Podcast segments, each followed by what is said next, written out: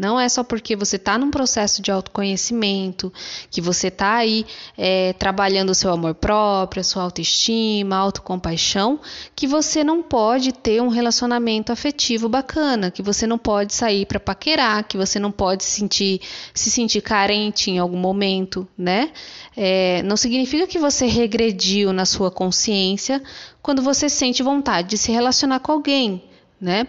É, a gente tem tanto aquele discurso, né? A gente ouve tanto aquele discurso, se ame primeiro, cultive amor próprio, né? Olha a autoestima, né? Quando a gente fala, né, de, de querer se relacionar, queria tanto um relacionamento, queria tanto me relacionar com alguém.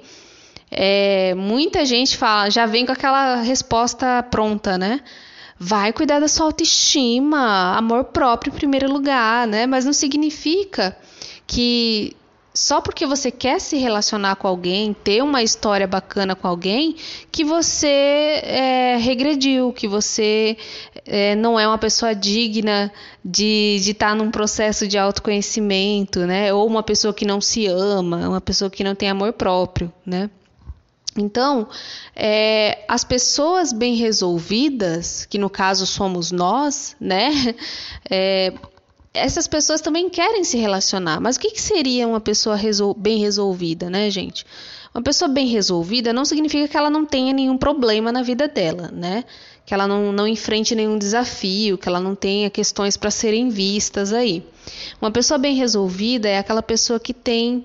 É, que tem um discernimento mais amplo sobre a própria vida, sobre questões relacionadas ao próprio autoconhecimento, né? Uma pessoa que está sempre ali disposta para buscar as próprias respostas, a própria verdade, está sempre ali num processo de se entender, de se autoanalisar. Então, Pessoas bem resolvidas não são aquelas que não têm problemas, são aquelas que sabem lidar melhor com os próprios problemas, com as próprias questões. E essas pessoas também merecem é, estar num relacionamento como qualquer outra pessoa, né?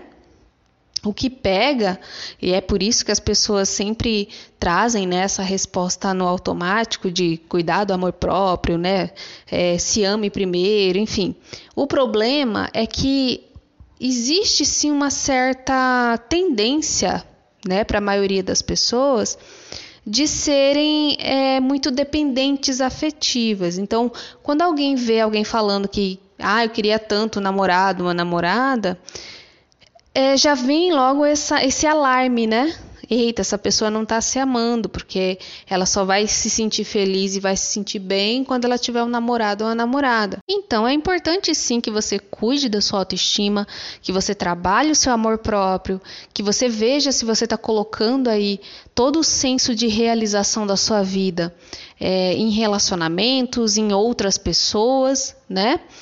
É, mas também você precisa se sentir digno, se sentir digna é, de que você também merece se relacionar. Até porque os relacionamentos são fontes de autoconhecimento. Quando você está com alguém, essa pessoa expõe muita coisa sobre você que se você não estivesse no relacionamento, você não, não descobriria né? Então tá aí a importância da gente se relacionar, né, dos relacionamentos afetivos, porque eles também nos ensinam muita coisa. Então é isso, gente. Eu espero que tenha feito sentido para você essa reflexão. Eu não trouxe essa reflexão no Dia dos Namorados, porque eu não sou muito de ficar presa a datas, né? Mas é uma reflexão que eu achei bem válida trazer aqui para o podcast, porque ela está sempre vindo à tona, seja lá no, no, no, perfil do Instagram, seja em atendimento. E eu quero aproveitar é, para te convidar para que você me siga lá no, no Instagram. É, por lá eu solto diariamente muito conteúdo gratuito também, além desses aqui no podcast. Vou deixar o link aqui embaixo para que você me siga. Um beijo e até a próxima. Tchau, tchau.